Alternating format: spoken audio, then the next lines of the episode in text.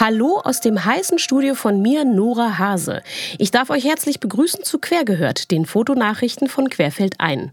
Draußen sind es 30 Grad und hier drin, naja, es ist nicht viel kühler. Und das richtig Gemeine, hinter mir steht eine Klimaanlage. Sie läuft jedoch nicht, denn sie ist zu laut und ihr würdet sie sonst jetzt im Hintergrund hören. Ihr seht, wie sehr ihr uns am Herzen liegt. Und wir haben natürlich für euch auch wieder jede Menge Nachrichten im Gepäck. Heute geht es unter anderem um den Pirelli-Kalender, den Pulitzer-Preis und den vielleicht schnellsten Kameramann der Welt. Los geht's! Redaktionsschluss für diese Folge ist der 27. Juni 19 Uhr.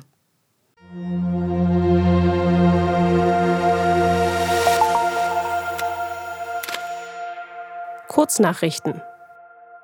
Pirelli-Kalender 2022 spanische Gitarrenklänge, Brian Adams rauchige Stimme und die Frage Have you ever really loved a woman? Brian Adams ist natürlich nicht nur bekannt für unzählige Balladen aus seiner Musikkarriere in den 90er Jahren, sondern auch für eine beträchtliche fotografische Karriere. Er fotografierte neben unterschiedlichen sozialen Themen vor allem prominente Größen wie Mick Jagger, Naomi Campbell, John Boyega, Mass Mickelson, Linda Evangelista, Cindy Crawford und die Queen. Für die 48. Ausgabe des berühmt-berüchtigten Pirelli-Kalenders hat sich der Reifenhersteller nun also mit niemand Geringerem als Brian Adams zusammengetan. 1964 zum ersten Mal herausgegeben, fotografierten bisher insgesamt 37 Fotografinnen für den Kalender. Die Liste der bisherigen Künstlerinnen liest sich wie das Who's Who der bekanntesten Fotografinnen vor allem der Fashion-Fotografie. Unter ihnen findet man Sarah Moon, Nick Knight, Richard Avedon, Tim Walker, Peter Lindberg, Annie Liebowitz, Paolo Roversi, Herb Ritz und zum Schluss stellt sich fast eher die Frage, wer hat denn eigentlich noch nicht für den Kalender fotografiert? Brian Adams jedenfalls ist nun die Nummer 38. Die Idee für den Kalender entstand in den 1960er Jahren aus der Suche heraus nach einer Möglichkeit, sich von der lokalen Konkurrenz abzuheben. Schon immer recht problematisch in seiner Darstellung von Frauen, insbesondere wenn man sich anschaut, dass beispielsweise eine Naomi Campbell auf dem ersten ihrer Kalenderbilder gerade mal 16 Jahre alt war, arbeitet der Kalender insbesondere jedoch in den letzten Jahren daran, mit Konzepten von Tim Walker, Annie Liebowitz und Paolo Roversi sein Image zu verändern. Mit bisher gerade einmal vier weiblichen Fotografinnen und keiner einzigen nicht weißen Fotografin besteht allerdings noch jede Menge Raum für Verbesserungen. Leider stehen die Kalender nicht zum Verkauf, aber man kann sich gebrauchte Exemplare auf eBay zu ganz unterschiedlichen Preisen sichern. Ich habe soeben ein Exemplar der Ausgabe von Nick Knight aus dem Jahr 2004 ergattert. Das Thema und die Akteure für Brian Adams Version des Kalenders waren bei Redaktionsschluss leider noch nicht bekannt. Es bleibt also spannend. Kulturwirtschaft durch die Pandemie langfristig geschädigt. Dass die Kultur in den letzten Monaten gelitten hat, müssen wir euch eigentlich nicht mehr erzählen. Was wir gefühlt wissen oder sogar am eigenen Leib erfahren haben, wird nun aber auch in Studien und Gutachten bestätigt. Das Bundeswirtschaftsministerium hat die Auswirkungen der Maßnahmen zur Bekämpfung der Covid-19-Pandemie auf das kulturelle Leben in Deutschland untersuchen lassen und die Ergebnisse sind ernüchternd. Heraus kam, dass insbesondere die Bereiche der Filmwirtschaft, darstellenden Kunst und der Kunstmarkt auf das Umsatzniveau von vor 17 Jahren zurückgefallen sind. Besonders stark betroffen sind der Markt für darstellende Künste mit einem Umsatzverlust von 85 Prozent, die Musikwirtschaft mit einem Umsatzverlust von 54 Prozent, der Kunstmarkt mit einem Umsatzverlust von 51 Prozent und die Filmwirtschaft mit einem Umsatzverlust von 48 Prozent. Die Studie kommt zudem zu dem Schluss, dass die Auswirkungen noch lange zu spüren sein werden. Außerdem zieht sie das Fazit, dass die Förder- und Hilfsprogramme von Bund und Ländern der Kulturwirtschaft leider nur ansatzweise helfen konnten. Die schönsten deutschen Bücher 2021. Die Stiftung Buchkunst hat die schönsten Bücher Deutschlands ausgewählt. Die Stiftung wurde bereits 1966 gegründet und begleitet seitdem kritisch deutsche Buchveröffentlichungen. Jährlich organisiert sie auch den Wettbewerb Die schönsten deutschen Bücher, der zu den renommiertesten Preisen für Buchgestalterinnen, Typografinnen und Grafikerinnen in Deutschland gehört.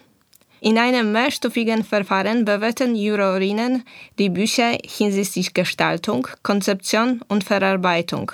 Neben vier weiteren Kategorien des Wettbewerbs werden auch die schönsten Kunstbücher, Fotobücher und Ausstellungskataloge ausgewählt.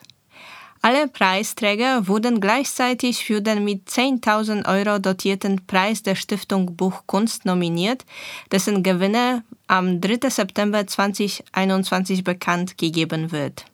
Und was macht ein Buch nun zu einem schönen Buch? Die Antwort auf diese Kernfrage bleibt die Stiftung auf ihrer Website leider schuldig und auch zu den einzelnen prämierten Bänden erfährt man kaum etwas. Wahrscheinlich muss man die Bücher einfach selbst in die Hand nehmen, um mehr zu erfahren. Also, auf in die Lieblingsbuchhandlung eurer Wahl.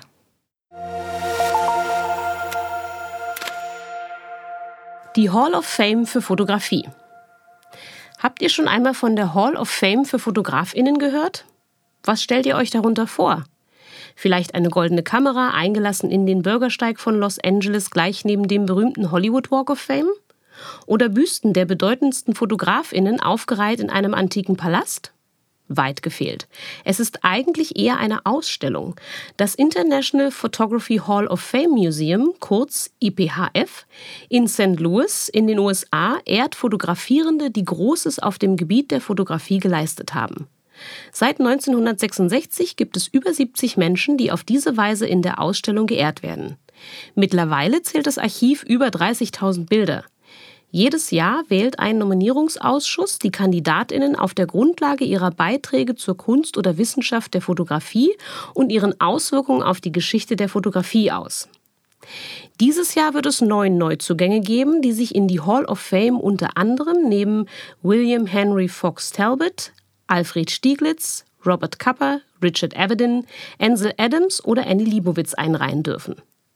Hier alle zu nennen führt vielleicht etwas zu weit. Besonders interessant finde ich aber, Sally Mann, die Feinart-Fotografin, ist eine von zwei Frauen unter den Neuzugängen und eine von nur 18 Fotografinnen unter 119 von der EPHF geehrten überhaupt. Sie wurde vor allem mit den sehr persönlichen und intimen Großformatbildern ihrer Kinder und Familie berühmt.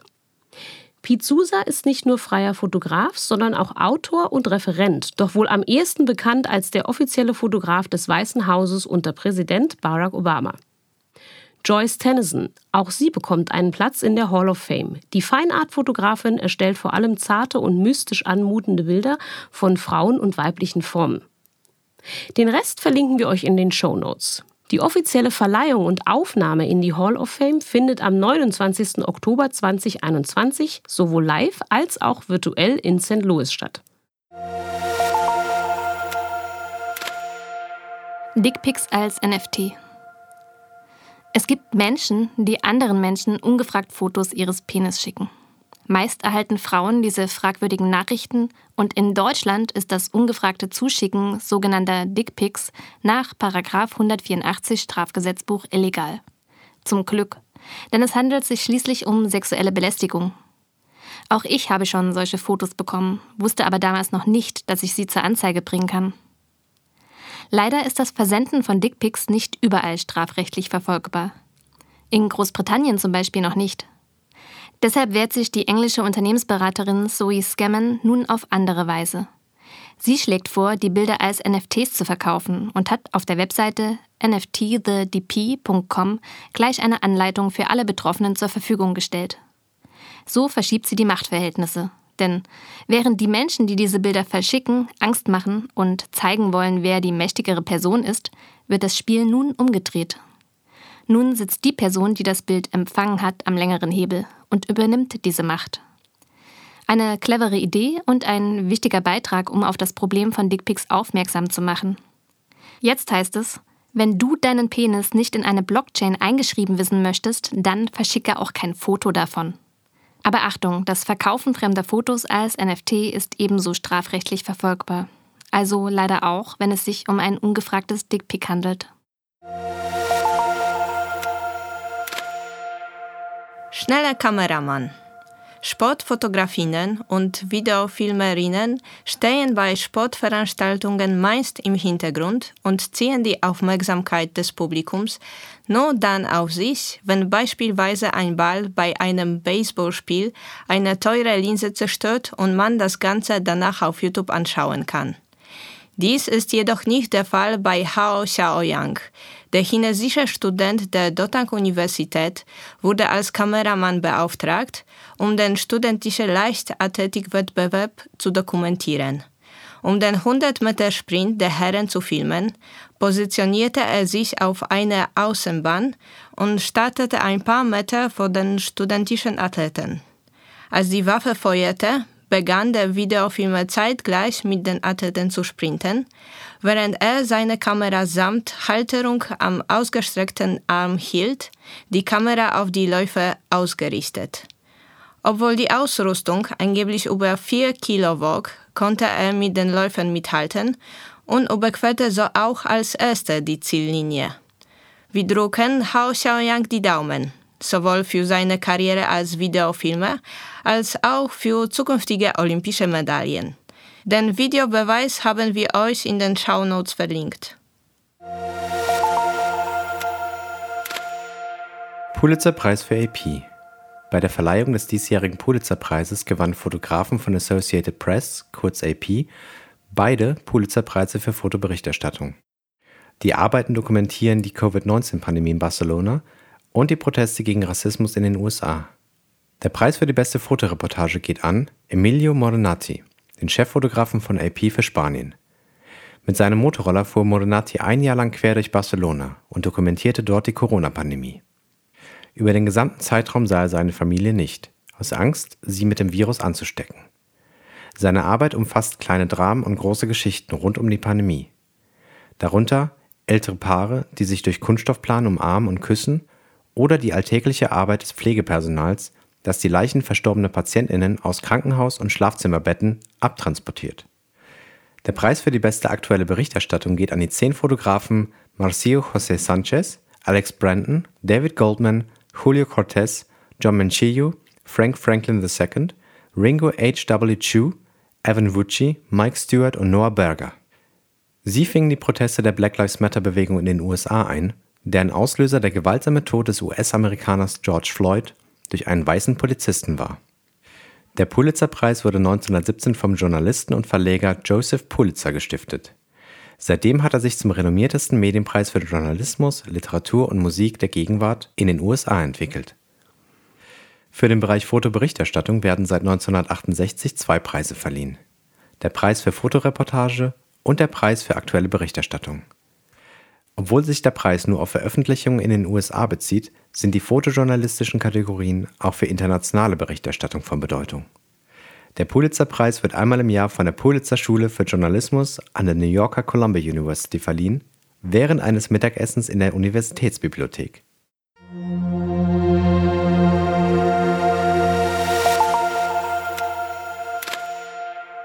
Das war es wieder mit unseren Fotonachrichten. Wenn wir etwas vergessen haben, dann schreibt uns gern an kk.querfeldein.de. An diese Adresse könnt ihr uns auch gern Lob und Kritik schicken. An der Folge mitgewirkt haben Monika Luchnia, Christopher Horne, Simone Beetz, Katja Chemnitz und ich, Nora Hase. So, ich schnapp mir jetzt ein kaltes Getränk und schalte diese Klimaanlage ein. Danke fürs Reinhören und bis bald.